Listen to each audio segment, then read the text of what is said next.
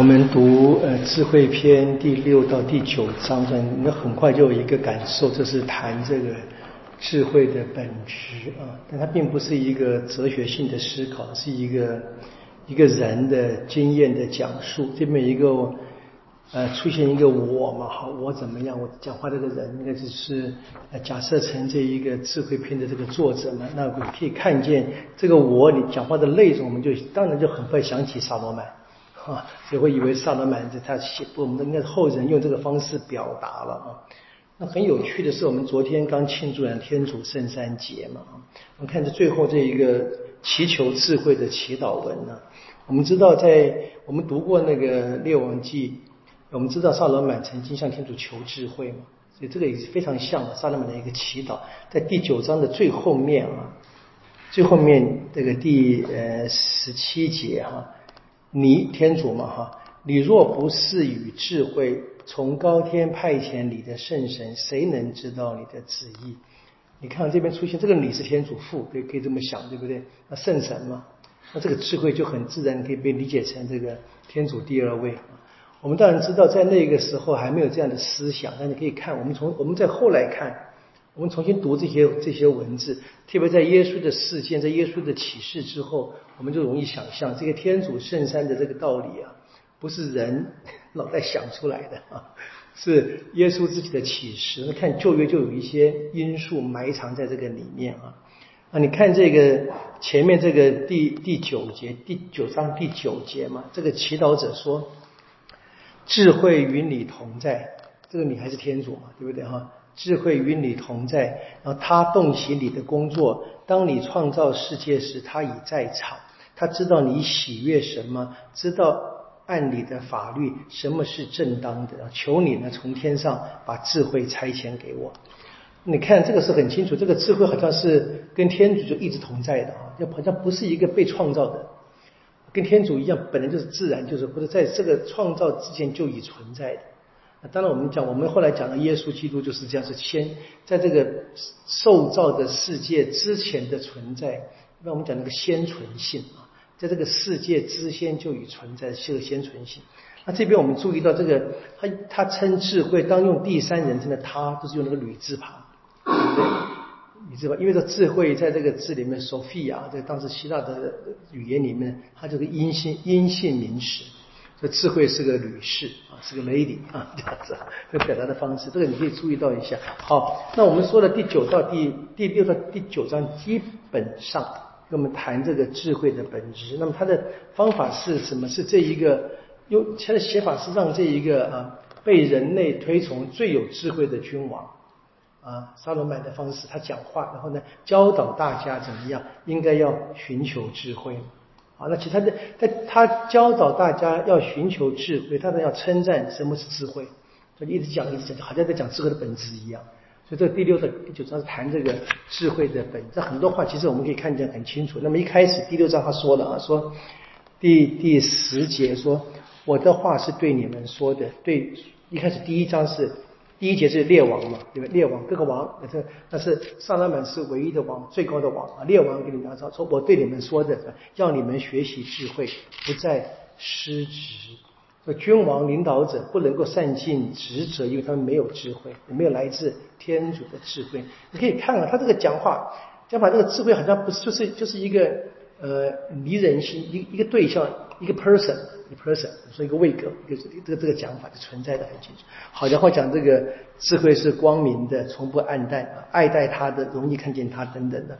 那第十八节说，智慧的真起点是受教啊，受教就是爱，爱遵守法律，遵守法律就是不朽，不朽让人亲近天主。你看这个循环式的讲法哈，我给你讲这个。你看，这就是我们讲，我们真正能够亲近天主，是接受天主赏赐的智慧。好，然后接着有这个智慧的性质，从二十四节开始，我要陈述什么是智慧。大家可以大家读过就我就不用重复了。好，第七章出现这个“我”这个字开始，那我我们知道说是这个呃作者或者是讲话者成了这个就就出现了。当然这边没有直接一个字说话是谁，只是我。就是我们的，就是最早的犹太读者跟我们今天读，我们都很自然会想起想起这个萨罗曼。譬如说，在这个第八节哈，他说：“我宁要智慧，而不要王权跟王位，财富与他相较，分文不值嘛。”这我们读过的萨罗曼的祈祷很清楚。然后呢，在第十二节，什么智慧呢？是一切美物的母亲啊，其实他从他而来的啊。圣善的事情，这是对于智慧的称赞。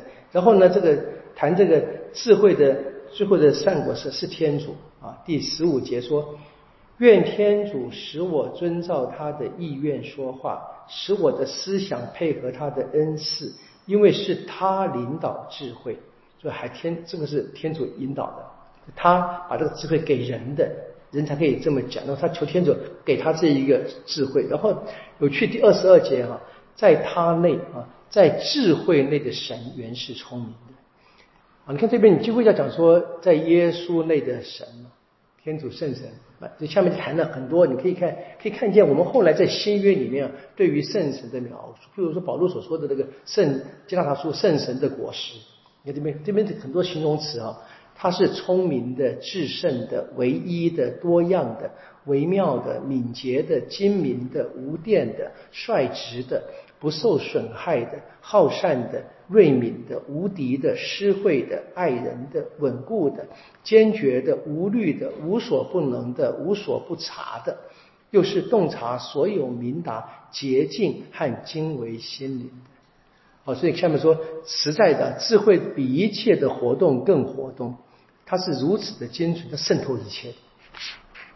你看这个是不是对圣神的描写？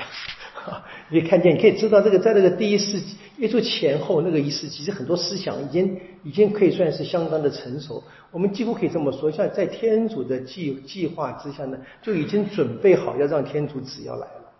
从这个人的这个时间的顺序里面来看，好，然后第二十六节哈，它是永远光明的反应，是天主德能的明镜，是天主美善的肖像。啊，对，他就你看，几乎看一句就好像。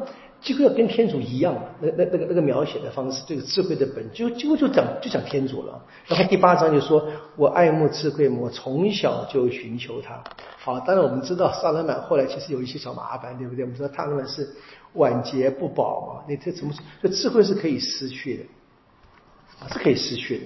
好，然后这边就就说这个第五节说，如果财富是第八章第五节哈，如果财富是今生所急贪求的对象。那有什么比创造一切的智慧更为富足呢？智慧怎么样？超越一切物质性的财富。好，然后呢，第九节哈说，这边是最有趣的。我们有我们这萨萨大老板的故事嘛，所以所以我决定了哈，我娶她与我一同生活，深知她是我顺境中的参谋，忧虑与困苦中的安慰。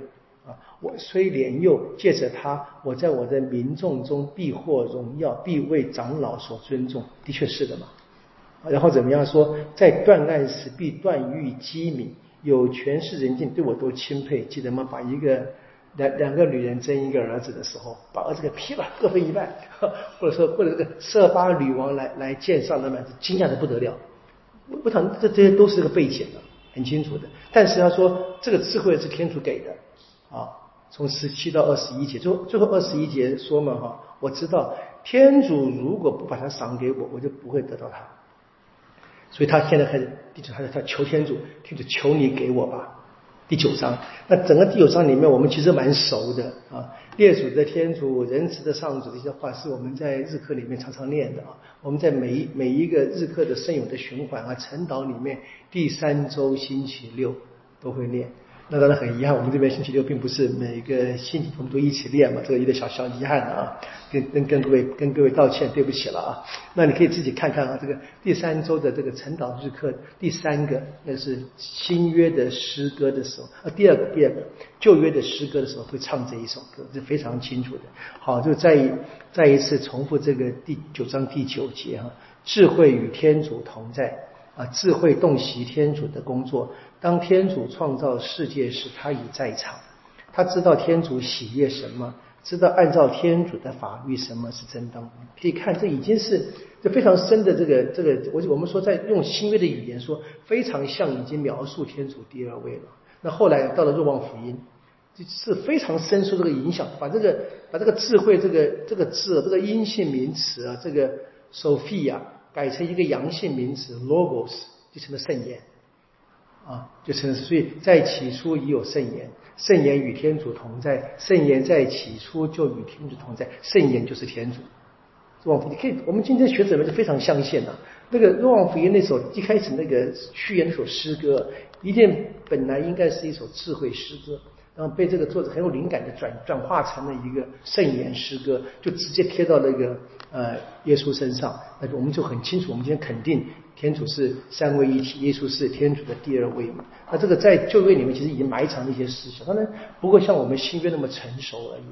好，这是智慧的本质，第六到第九章。那接着我们看，那下面说，因为一切是来自于天主的创造。这智慧的创造一直往下走，所以第十章开始看在历史里面啊，这个智慧产生什么样的一个效果？我们就读下，要读这个，又读这个犹太的历史，我们非常熟悉的，我们下面可以看，这一样又是一个机会哦，复习一下我们所读过的这一些呃犹太的故事。我明天从第十章开始，啊，我们今天到这里，愿光荣归于父，其善神，起初如何，今日依然，直到永远啊。因父及子及圣神之名啊！好，谢谢大家。